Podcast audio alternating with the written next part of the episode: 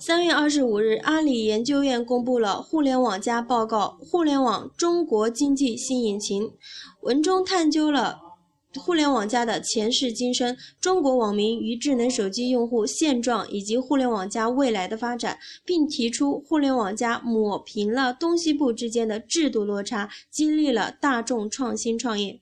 报告中特别提到，基于互联网加的全国统一大市场形成，聚国效应显现。这将释放出巨大的内需潜力，并加速传统产业转型升级。同时，互联网加对于抹平东西部之间的制度落差、激励大众创新创业有大有益处。以下是互联网加中国经济新引擎报告要点：互联网加动力支源包括云网端、数据资源、大规模社会化协同。基于互联网的全国统一大市场形成，聚国效应显现的理论。互联网加实体零售业 O2O 核心是实现人、货、场的数据化。移动互联网驱动本地商业服务业的线化。网络就业特征年轻化、知识化、小微化。